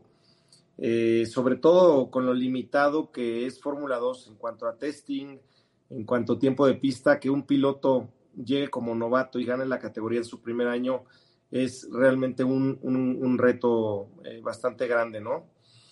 Eh, lo que sí es que, bueno, una cosa es ganar, ganar en, la, eh, en, las, en las categorías junior y otra cosa es la, la, máxima categoría, ¿no? La presión, el nivel de exigencia es, otro, es de otro nivel. Hay pilotos que, tuvieron una carrera junior impecable y, y en Fórmula 1 quizás no dieron ese ancho Esteban Gutiérrez es un ejemplo. Esteban, para mí la carrera de Esteban era impecable en la carrera junior, en Fórmula BMW, GP3, este, todos los campeonatos que ganó. Eh, y bueno, batalló un poco más en, Fórmula 1. Este, así que vamos a ver, yo creo que también le mete un elemento ahí de, pues, como decimos en México, de sazón ahí, la controversia que hubo, porque va a haber muchos aficionados de Alpine deseando que no le vaya bien en McLaren, gente que, que, vio como una traición lo que hizo, y viceversa, ¿no? Va a haber los aficionados de McLaren deseándole que, sea el próximo, eh, yo que sé, Hamilton, o este, etcétera. Entonces, eh, por ahí Norris, Norris no se va a dejar, Norris no, no creo que se le haga fácil, porque pues Norris está peleando ahí su liderazgo, eh, su, la posibilidad de ser campeón del mundo. Él, él en ningún momento va a permitir que, o va, va a tratar de, de, que, de que no lo, lo se coloque como segundo piloto, entonces él va, la verdad es muy duro el, el ambiente adentro de un equipo, sobre todo de fórmulas, o sea, yo te puedo apostar que Norris va a hacer todo lo posible por destruirlo, es lo que se hace, la verdad. Y, y entonces creo que el tiro va a estar ahí muy interesante, va a ser muy interesante esa, esa evolución. McLaren para todos los aficionados que apoyan a la escudería de Walking. Esperemos que en este 2023 venga ese eh, gran impulso que eh, los vuelva a meter dentro de ese grupo puntero que, eh, al cual pertenecen. A Juan y a Memo nos gustaría mucho escuchar precisamente el panorama que ustedes ven para Red Bull y Sergio Checo Pérez. Eh, la semana pasada, allá en Nueva York, el viernes, viernes 3 de febrero, fue presentado este nuevo auto. Eh, eh, Juan, obviamente, gran expectativa, ¿no? Sobre todo de este lado, acá en los Estados Unidos mexicanos, queriendo saber lo que pasa con el piloto de Guadalajara, con el RB19, con la relación Max Verstappen, Sergio Checo Pérez, con la llegada de Daniel Ricciardo como piloto reserva cuánta comezón podría tener Sergio en este aspecto. ¿Cuáles son tus opiniones en general, eh, Juan, sobre lo que espera Red, lo que se espera de Red Bull en este 2023? Bueno, primero yo creo que una de las virtudes de Checo es que todo lo que está girando alrededor eh, no le importa tanto, ¿no? Es como que tiene ese poder, lo hemos visto en el pasado, teniendo coequiperos muy rápidos, eh, que algunas veces el equipo no estaba a favor de Checo, sino del otro lado del garage y sin embargo se las arregló para ganarles. Entonces yo en ese sentido lo veo muy fuerte mentalmente a Checo, siempre lo he visto, eh, muy seguro de sí mismo y de lo que puede hacer. Eh, hay que ver cómo responde el equipo. Yo lo que deseo, más que nada, y no por eso no puedo decir anticiparlo porque sería un brujo, es que sea una temporada como fue hasta Mónaco, ¿no? Donde Checo estaba muy contento con el auto, con esa pole en Arabia Saudita, con la victoria en Mónaco, con con ese feeling que tenía en los circuitos callejeros y que a Max se le complica un poco. No quiero ver esa diferencia grande que hubo el año pasado de 15 victorias contra 2, por más que Checo tuvo carreras excepcionales, como Singapur, obviamente la otra victoria, y me gustaría que Checo esté más cómodo, tenga más confianza y que tenga más apoyo del equipo, que ese liderato que, se ha demostrado, ¿no? Porque no vamos a ser necios. Eh, que ha demostrado tener dentro del equipo Max Verstappen se vea un poco más amenazado por Checo. Entonces que el equipo tenga que tomar decisiones. Sabemos que es un supernatural, un extraordinario piloto, nadie descubrió nada con Max Verstappen, el ascenso que ha tenido en la categoría, lo que ha logrado, las victorias, las poles, la mentalidad que tiene es impresionante, pero me gustaría que Checo esté allí eh, pisándole los talones. Este, sabemos que es una tarea muy difícil, este, no es imposible, pero es difícil. Y eso me gustaría en Red Bull, con la experiencia que tiene Checo, poder ponerlo nervioso, ¿no? Cuando un piloto se le puede poner nervioso, pasó con Hamilton y, Verstappen, ¿no? Eh, se empezó a cometer errores y Hamilton tuvo una recuperación al final de año, esa temporada 2021, donde lo puso nervioso inclusive hasta en Abu Dhabi. Entonces, se puede poner nervioso a Max Verstappen, a cualquier piloto. Es, es cuestión de, de sacarle esa confianza que tiene ahora extrema. Eh, Max Verstappen tiene esa confianza que, no tiene ningún piloto de la Fórmula 1 ahora, ¿eh? no sabe lo que es perder, por lo menos durante el año pasado. Así que eso es lo que a mí me gustaría de, Red Bull, por, por parte de Checo, ¿no? Este, y creo que Checo puede ponerlo nervioso. Lo puso un poco nervioso, ¿no? ¿Se acuerdan las radios, cómo se ponía, cómo se comportó en Mónaco? En varias carreras no estaba cómodo y veremos cómo responde el equipo. Eso sería fantástico. Me gustan los equipos neutrales. Después hay que tomar una decisión, eh, por un lado o por otro, pero más avanzado el campeonato, no de inicio, ¿no? No me gustaba esa guerra que había eh, ya predeterminada en, Ferrari, ¿no? Era Schumacher y, el que estaba al lado. no, el que estaba al lado, no importaba, sí, que se sienta al lado, eh, no importa quién era, era Schumacher. Me gustaría que eso... Y la relación, para no extenderme, la relación obviamente que se rompió y tuvo un momento difícil allí en Brasil. Son profesionales, eh, mismo le ha tocado seguramente tener y es piloto y lo puede, lo puede decir, compañero de equipo que no tienen por qué ser amigos, ni siquiera saludarse, ni ir a tomar un café juntos, simplemente trabajar para el equipo. Este, creo que eso lo, lo, habrán entendido y, Christian Horner no es un director de equipo con poca experiencia, ¿no? Entonces, eh, lo habrá solucionado, pero que no tiene la misma relación que tuvo antes de Brasil, eso seguro. Son esas cosas que recomponer, no quiero meter cizaña, ¿no? Pero recomponerla va a costar un, tiempo, no es que Checo, si no, no tendría amor propio, Checo, ¿no? ya se rompió eso, Juan, ya se rompió. Ya, está más roto que... Bueno, por eso, pero a lo que voy, recomponer no se va a recomponer, pero van a, son pilotos profesionales y van a trabajar para el equipo, pero me refiero a que ya está, no lo vamos a ver abrazado por más que sabemos que Red Bull es una marca eh, donde el marketing es lo número uno, ¿no? Entonces lo vamos a ver porque lo tenemos que ver en los videos, pero, este, pero son profesionales y van a trabajar para el equipo y cada uno para él, así que espero que, sea, que haya armonía, ¿no? Memo, pues eh, esta armonía de la cual habla Juan Fosaroli, sus, eh, sus sueños guajiros que tiene el gran Juan, pues obviamente es inalcanzable. hay que ser, hay que ser sinceramente muy, muy honestos, ¿no? La verdad es que ni por el lado de Max ni por el lado de Checo esa relación va a mejorar. Pero Memo, obviamente esta presión que puede llegar a tener eh, Sergio con Daniel Ricciardo o con cualquier otro piloto, porque ese, ese asiento que tiene Sergio es el más codiciado de la máxima categoría. Estar en el equipo campeón, al lado del campeón, con el auto campeón, pues obviamente que siempre van a tener esa, esa cosquilla, ¿no? ¿Cómo, ¿Cómo crees que Checo tenga que estar manejando esto? Ya bueno, es algo que tiene 13 años de experiencia, Checo sabe perfectamente bien cómo manejarlo, pero tú como piloto, ¿cómo, cómo, cómo tendrías que ver esta situación dentro de Red Bull? Mira, yo, yo creo, yo creo, David, que Checo en estos momentos lo que tiene que hacer es creérsela. ¿Y a qué me refiero con creérsela? Yo noté a un Checo en los primeros dos años en Red Bull Racing eh, sumamente agradecido con Red Bull Racing, como si le estuvieran haciendo el favor. Y yo creo que Checo muchas de sus acciones era un poco por conservar su lugar en Red Bull Racing. Sabía que, que su asiento era muy, muy cotizado y, bueno, y es un lugar muy privilegiado. Pero yo notaba mucho en los posteos de redes sociales eh, y en sus comentarios en las entrevistas, eh, muy agradecido con el equipo, pero de sobremanera. Y yo a veces me preguntaba, bueno, a ver, Checo sí debe estar agradecido con Red Bull Racing, pero, pero no le está, o sea, no le están regalando nada. Checo se ganó ese lugar. Checo fue superior a prácticamente todos los compañeros de equipo que ha tenido. Y, y creo que el primer paso es que se la crea. Yo creo que a mí me gustó la situación de Brasil porque creo que le permitió a Checo ponerse los guantes por primera vez. Y, creo que si pretende algún día darle batalla a Max Verstappen, tiene que dejar de estar bajo una situación donde parezca que el equipo le está haciendo el favor. Checo Ana no le está él está aportando su trabajo, su talento y hasta les está llevando patrocinadores, porque mediáticamente y patrocinadores también, créeme que a Christian Horner según no le caen mal. Entonces, Checo tiene mucho que aportar a Red Bull Racing.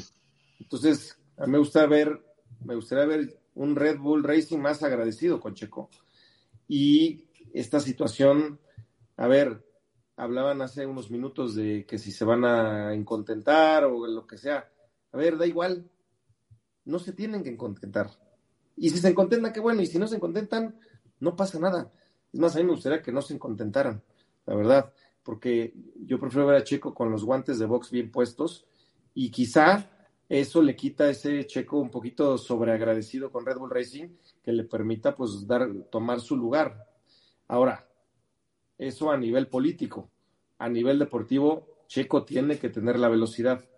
El reto va a ser ese.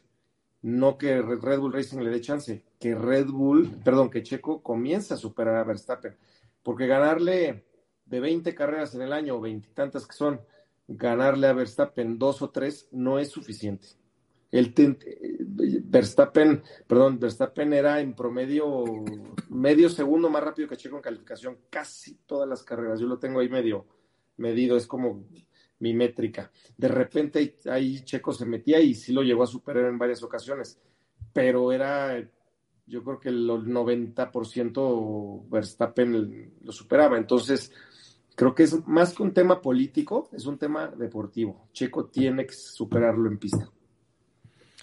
Pepe Toño, la semana pasada, pues obviamente tras la presentación, el sábado en específico, tras la presentación de Alfa Tauri apareció el nuevo aspirante serio, según algunos medios europeos, del asiento de Sergio Checo Pérez. Se llama Nick de Vries, es de también, también de los Países Bajos y pues apareció esta polémica, ¿no? Algunos ya lo señalaban como el nuevo eh, compañero de equipo de Max Verstappen y mucha gente en redes sociales comentaba que, que, por qué no se hacía un frente latinoamericano en contra de estas eh, manifestaciones de parte de la prensa europea apoyando a los suyos.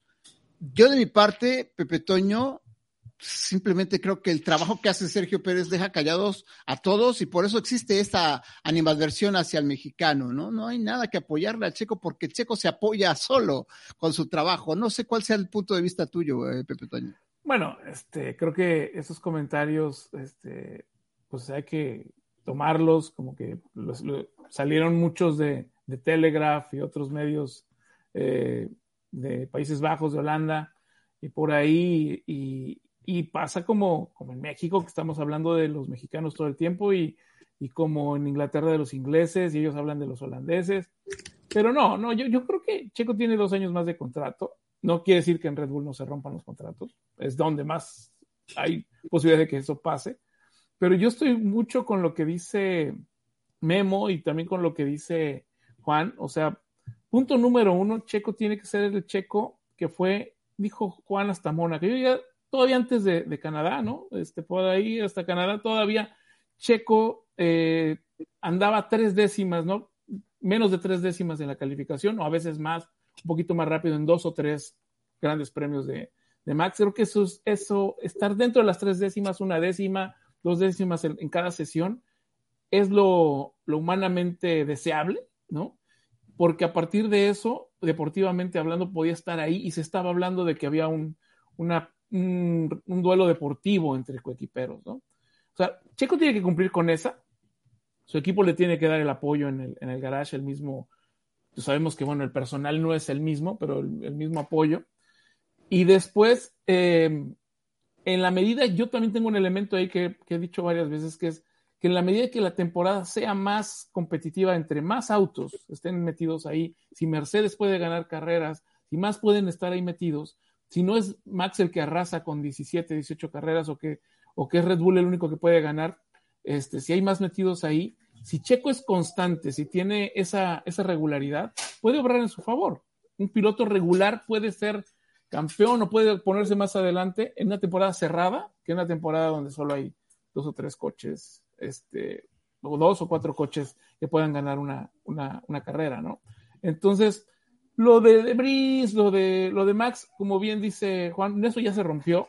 Como bien dice Memo, este, y si no se compone, pues ni modo, ¿no? O sea, yo creo que Checo eh, debe tener, él tiene la madurez como para saber que tiene que ir por ese lugar, por ese rebase, cuando lo tenga enfrente, que sea, aunque sea Max el que esté ahí, pero que también él no es, no es tonto y nunca va a poner en riesgo su carrera y la de su coequipero en una maniobra que los deje a los dos fuera, ¿no?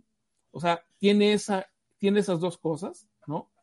Eh, yo no creo que le fuera a convenir que de repente eh, atacar a Max cometiera un error y quedaran los dos fuera, ¿no? O sea, creo que tiene que hacerlo y tiene que dar un golpe de autoridad tan pronto como se puede en la temporada, no protegerlo en una salida como ha pasado, ¿no? Primera curva que medio suelta para, para no tener problemas y para que Max pase limpio, no, ahora tiene que, creo que si ve el lugar, si ve el espacio, ir por él, ¿no? Este, eso no quiere decir que creo que arriesgue, porque Red Bull nunca va a poner a correr a sus pilotos. Él nunca lo ha hecho. Nunca les va a decir corran y pelense entre ustedes. Pero sí tienen que tomar las oportunidades, ¿no? Aprovechando a Memo y lo que dijo, que para mí también tiene un muy buen punto. Eh, no, sé, no chocarse, pero ¿y desobedecer? Lo hemos visto con, lo hemos visto con Sebastián Vettel, con Weber, una, orden de equipo, lo hemos visto toda la, toda la vida con, con Hamilton, con Rosberg, ¿no? Que le digan, eh, Checo, eh, entregarle la posición a Max. Pero ¿cómo ves? No desobedecer, pero no obedecer. No, no, pero, no, pero tomar, poner como diciendo, bueno, voy a poner mi, personalidad, no hacer caso. Eh, eso también es una manera de también dar, asentar, en poner presencia en el equipo o juega en contra de Checo eso. Lo pregunto, ¿eh? porque ya que está Memo y es piloto, yo, creo o siempre hay que hacer caso al equipo o eso demuestra que un piloto tiene personalidad. Eh, yo me acuerdo cuando él realentó a, Hamilton en Abu Dhabi, él en las declaraciones que me, hizo a mí, le hizo a, muchos de los medios, dijo, no hay mi manera, no me gusta lo que, lo que hice, ¿no? Reconociendo que lo hace porque tuvo que obedecer la orden del equipo, pero no es lo que tiene Checo adentro como piloto, ¿no? Eh, por eso digo, si en algún momento se revela, eso es perjudicial también para Checo, porque a veces alguno espera, este, después terminan algunos diciendo, bueno, Max eh, hizo lo que tenía que hacer, los, fanáticos de Max en Brasil, ¿por qué le iba a dejar el lugar, no? Pero Checo lo ha hecho muchas veces por Max, por eso yo pienso, es una pregunta de tiro, ¿eh? por eso aprovechándolo Memo, a veces es contraproducente le pasó a Reutemann, ¿no? Por no obedecer una orden de equipo con Alan Jones. Le costó prácticamente un campeonato a veces, pero a Sebastián Vettel no. Sebastián Vettel con el Multi 21 eh, ganó y demostró a todo el mundo que bien, es un piloto que quiere ganar. Por eso digo, a veces juega a favor o juega en, juega en contra.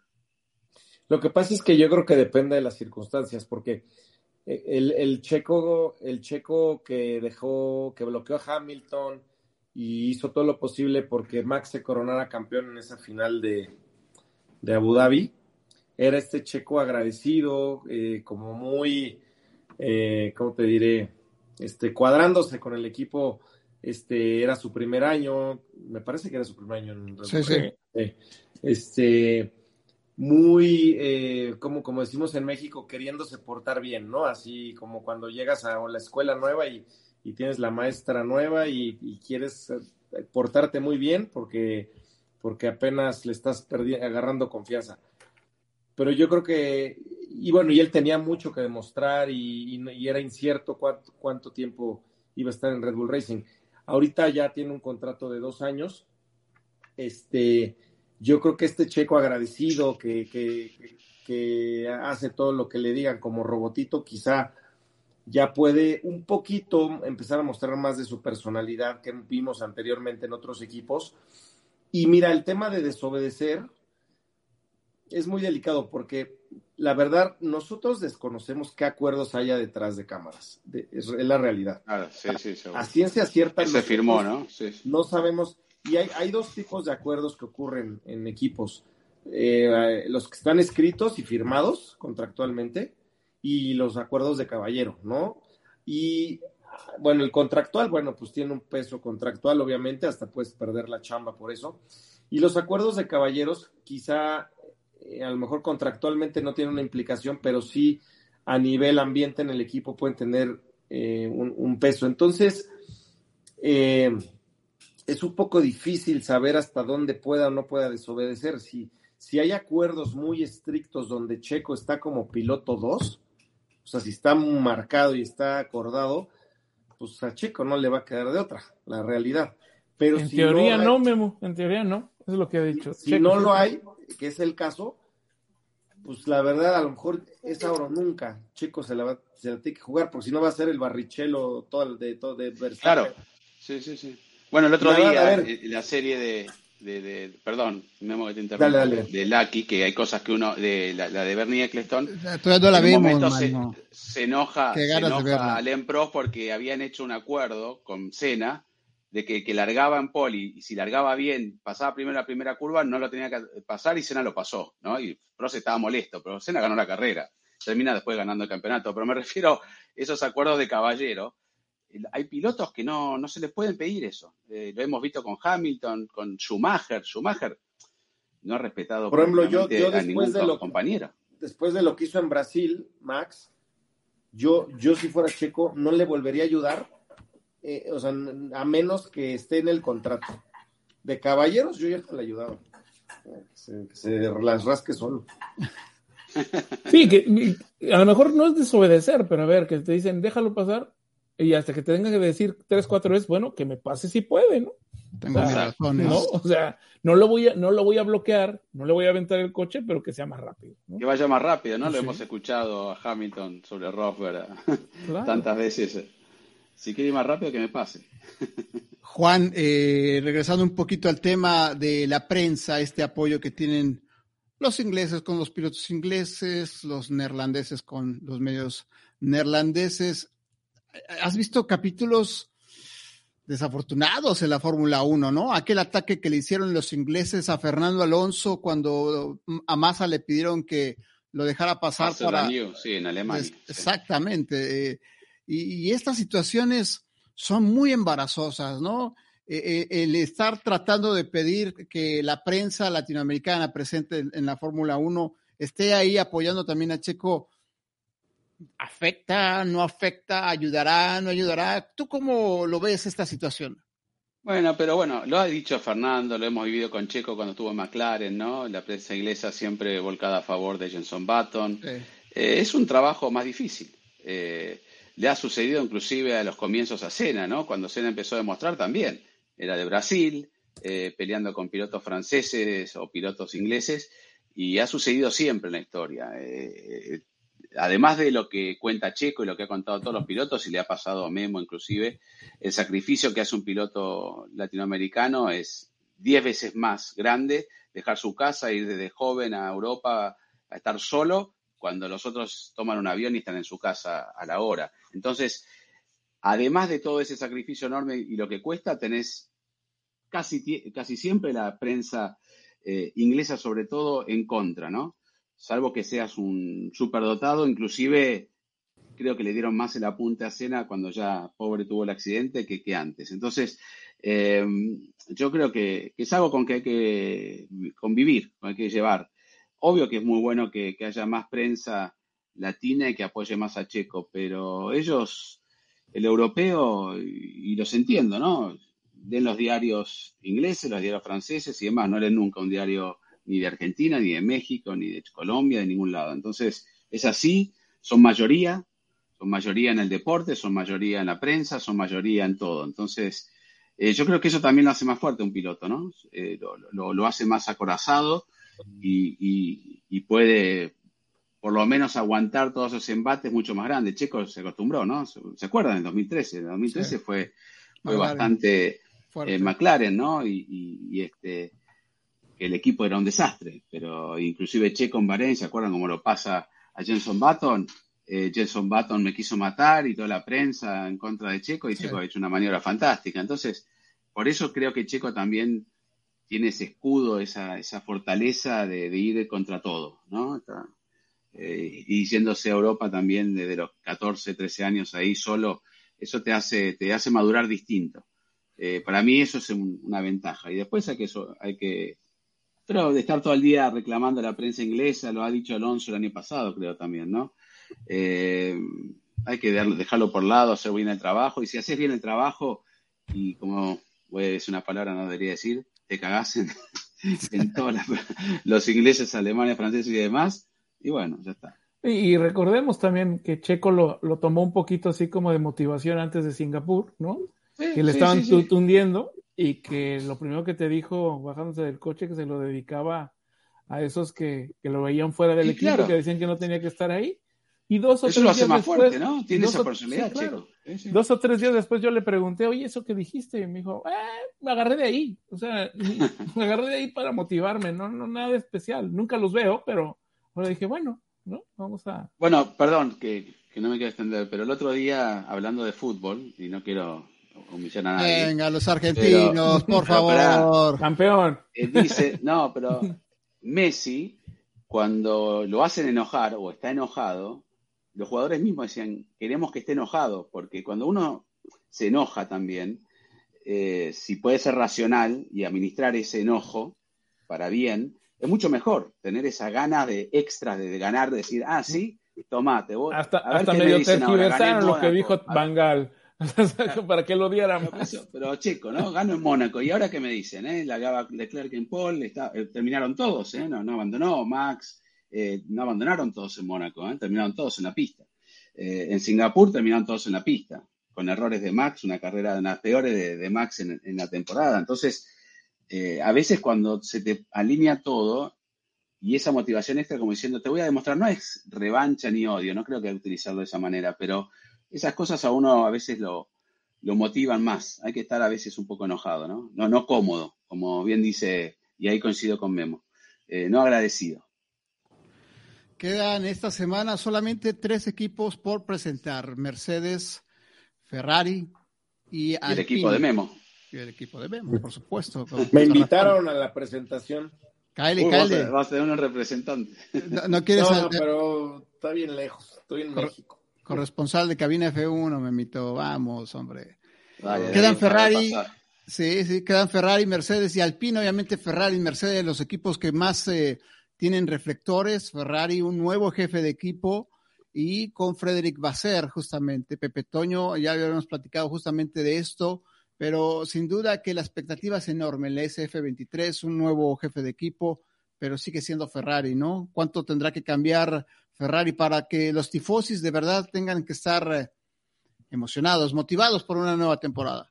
Pues cambiar, cambiar, yo creo que no mucho, ¿no? El, el auto del año pasado, el F175, era bueno, empezó siendo bueno, tenía un concepto exitoso, ya después, como dice Juan, vino a menos a media temporada, pero pues 11 poles, ¿no? O sea, los sábados lo hacían muy bien y los domingos se les venía abajo con el, muchas veces con los neumáticos, otras veces el motor, otras veces la estrategia, ¿no? Las más, o las más recordadas sobre todo, ¿no? Eh, Matías Binotto estuvo metido en, el, en, hacer este coche antes de irse y les hizo el anterior, ¿no? O fue parte fundamental en hacer el motor y, todo esto. Yo creo que Ferrari tiene que tener un buen coche. Yo supongo que va a tener un buen coche. No creo que vayan a hacer una locura y cambiar demasiado. Eh, ahora va, como decía Juan ayer, que estábamos platicando en la, en la fórmula, eh, es un, equipo, un Ferrari francés otra vez, ¿no? Con Basser, con todo ahí atrás, atrás bambalinas, con Charles, que no es francés, pero casi es francés. Entonces, eh, yo me sentiría raro diciendo Sainz porque como que yo hasta los vi en las fotos a que le tomaron así como que es el que se reía medio a fuerza. O sea, en algún momento van a tener que tomar una decisión. Sainz lo ha hecho muy bien como para que no digan este es uno y este es dos y, lo ha hecho bien y parece que ha sido más rápido que Charles en algunas veces, pero ya cuando tengan que definirse, o si se van a definir, pues creo que ahí que va a salir perdiendo va a ser Sainz, ¿no? Este, a pesar de, que él tiene toda la sangre azul y toda la, toda la, herencia ahí de, su papá y ser gente de carreras de toda la vida. Creo que ahí en Ferrari ya se está como que dando color las cosas y, creo que se está armando un equipo para que Charles esté cómodo y pueda, pueda pelearle a Max a futuro, mediano o, ya, ¿no? Desde allá. Mercedes, Juan Fosaroli con eh, eh, Lewis Hamilton y George Russell el año pasado. George mejor que Lewis Hamilton.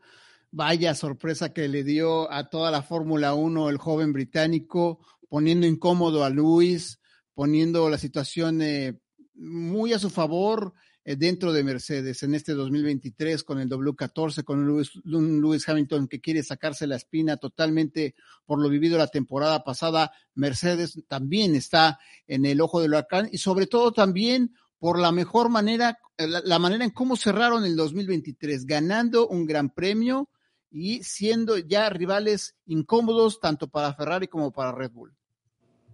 Sí, seguro. Eh, sí, yo creo que no hay que ser tampoco tan injusto con Hamilton, no, no soy su defensor ni mucho menos, pero él trabajó mucho más en entender el auto y era lógico porque es el piloto con experiencia y que estaba dentro del equipo y a George Russell, dicho por Toto, inclusive por Hamilton y reconocido por George, le dieron la tarea un poco más de adaptarse y de sacar el provecho de los trabajos que hacía también Hamilton para entender el auto. Entonces, en algún momento, inclusive terminó el año con más podios, aunque con una victoria.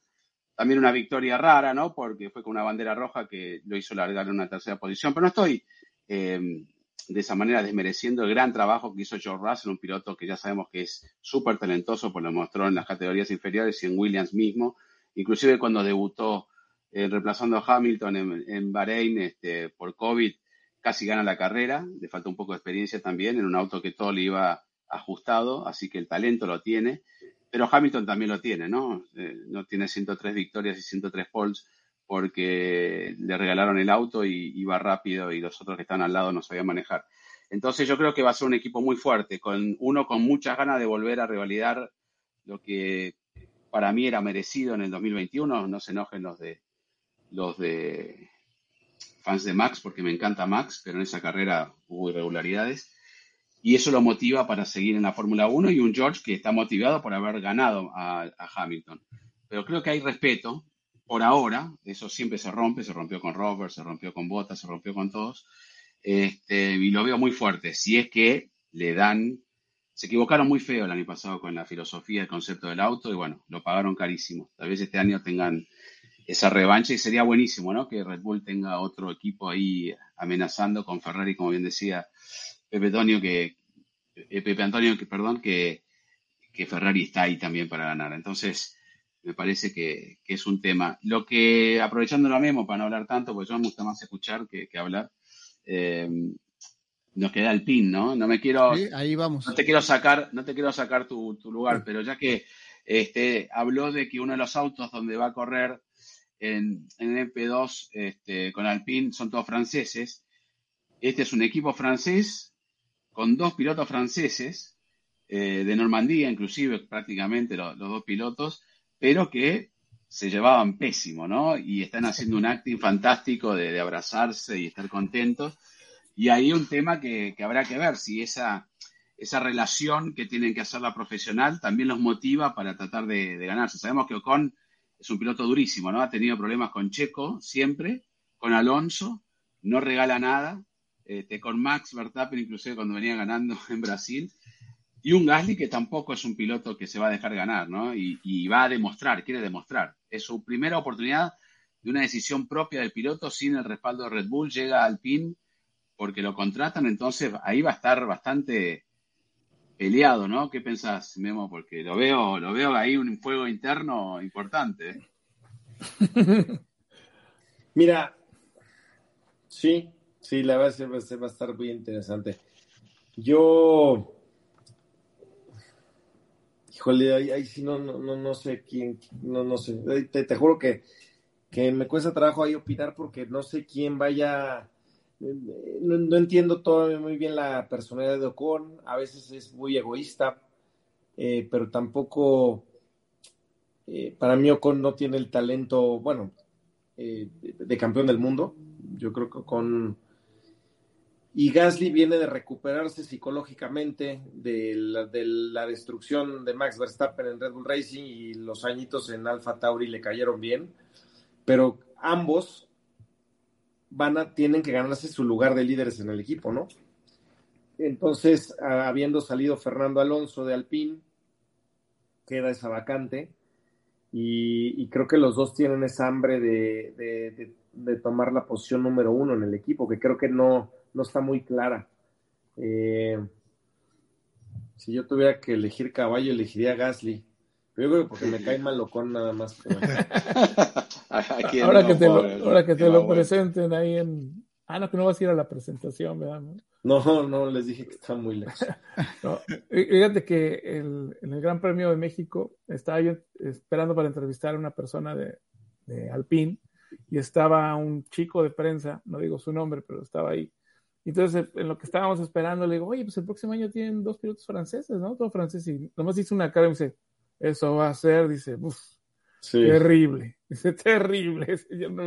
Dice, ya, no, no, no, no, se lo quería imaginar el pobre. Porque como decía Juan, este, cuenta la leyenda que las familias no podían ir, estar al mismo tiempo en la misma pista, tenían que turnarse porque se peleaban.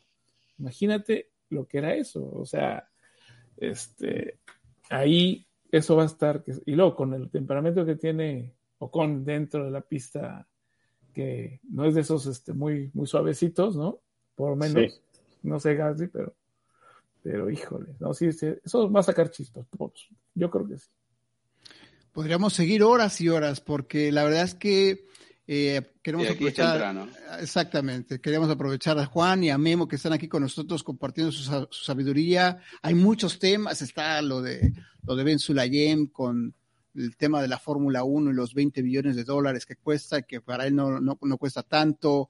Eh, los bueno, ahora lo pusieron un costadito, ¿no? Exacto, le pusieron ahí sus trapitos al sol de, de, repente de su website del 2001 menospreciando a las mujeres y como que, ok, pues tengan el control de la Fórmula 1. Hay muchas cosas por qué platicar, pero Juan Fosaroli está en la República Argentina, todavía lo vemos con su cara de celebración eh, tras la victoria con, eh, con la Argentina y Messi. Incluso aquí tenemos una sorpresita. Miren nada más ustedes. Al, señor, al señor Juan Fosaroli vestido con la albiceleste, con el señor Felipe Magú y obviamente con Filippi.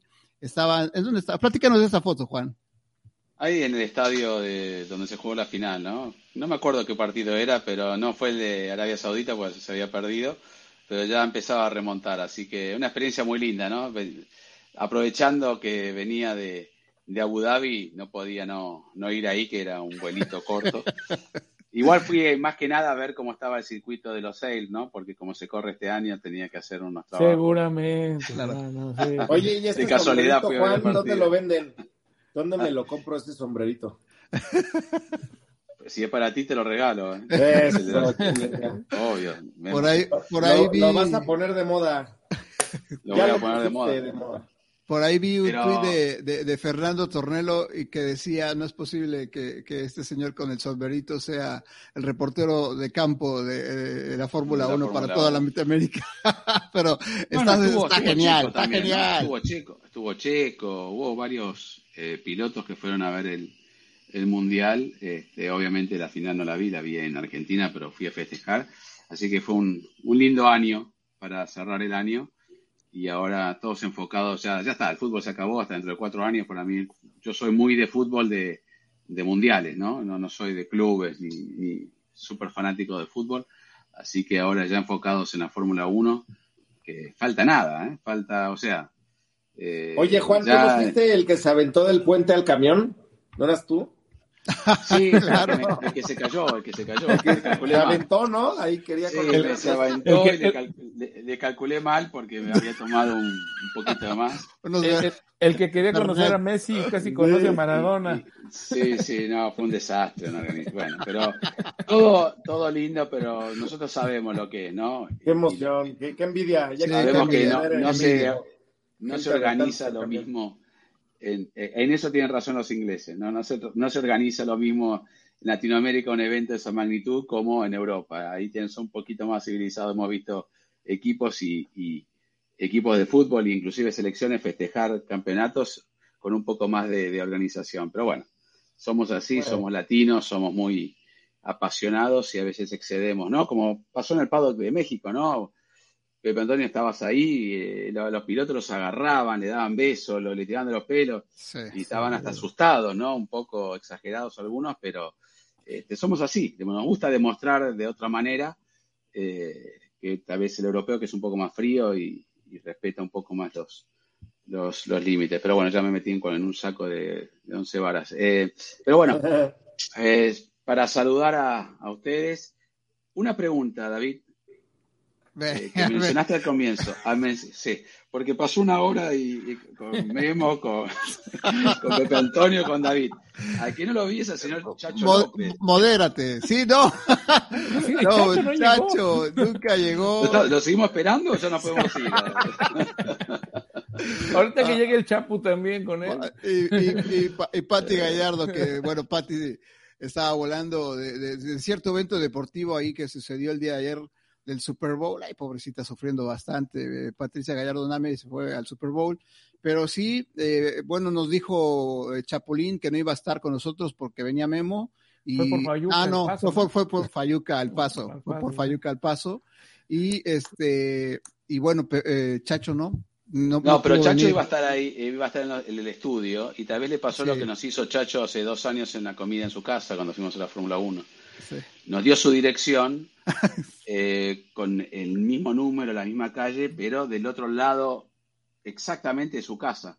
Tardamos una hora y pico en llegar, llegamos al número, lo llamamos a Chacho, Chacho, estamos en el peor barrio de, las afueras de México. Claro. Este, y no era la casa. Entonces, y para es que volver, vive en Galeana, ¿no? Sí, en una calle, que, de- una calle. Una, hori- una horita y media más nos tiraba de la hora que habíamos, llegamos un poco, a veces Chacho le pasó, ¿no? Que, que puso mal el GPS y por eso no llegó a, a cabina Fórmula puso 1. el código postal de Tepito. Sí.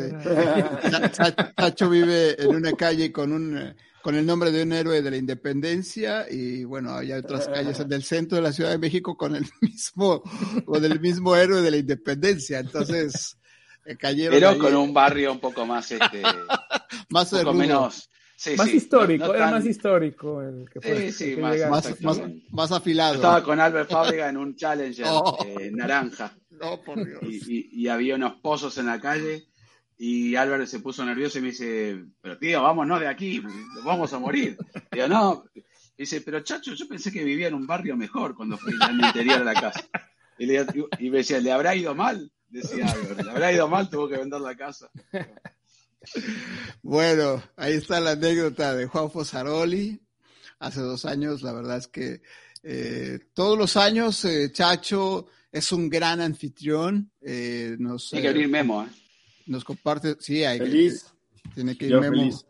Y si no va Memo, bueno, nosotros nos juntamos para echarnos los famosísimos tacos al pastor que tanto nos hacen falta también. Sí. porque, eh, los de Memito ahí sabemos que son sus favoritos. Juan José no se diga, sabe perfectamente bien lo que es un Y buen después taco eh, David. Sánchez te hace dar un tour por ahí, por ahí Claro, a- a- también los alrededores. A, a los alrededores, ahí la gente bonita, eh, la gente que le gusta a Juan Fosaroli. Pero bueno, ahí estamos eh, listos y preparados, nosotros cuatro, más todos los cabineros que nos han acompañado el día de hoy para estarnos frotando las manos ya en tres semanas para platicar de lo que más nos gusta, la Fórmula 1 y por supuesto también de todo lo- el, deporte motor en general, indicar, obviamente Memo Rojas corriendo ahora en el WEC también es de mucha atención para nosotros. Y aquí en Cabina F1 les vamos a estar trayendo todo lo necesario para que usted no se despegue de este programa. A nombre de todos mis compañeros, muchísimas gracias, Pepe Toño, muchísimas gracias, Juan, y por supuesto, muchísimas gracias a Memo por habernos acompañado el día de hoy. Gracias a Juan porque son las eh, doce y media, no, doce cuarenta y tres de la Sí, noche. la una, prácticamente la una de la mañana, pero estoy aquí firme. Eso. No me digan que me pare, ¿eh? No me digan que me pare. No. Ahí quédate, ahí quédate. Ahí está, sí. Muchas gracias a todos. Estoy Gracias. entangado. Estoy entangado. Gracias a toda la gente, gracias a toda la gente que nos escucha en el podcast de Cabina F1. Síganse suscribiendo y compartiendo esta señal con toda la gente que quiere saber de la máxima categoría y del mundo motor en general. Que tengan muy buenas noches. Gracias por acompañarnos el día de hoy. Gracias a todos. Muchas gracias por estarnos acompañando aquí en Cabina F1. Les Recordamos que se suscriban a canales en Facebook, en YouTube, además de el podcast en Spotify, Apple Podcasts, Amazon Music y en todas sus plataformas favoritas. Gracias por su atención.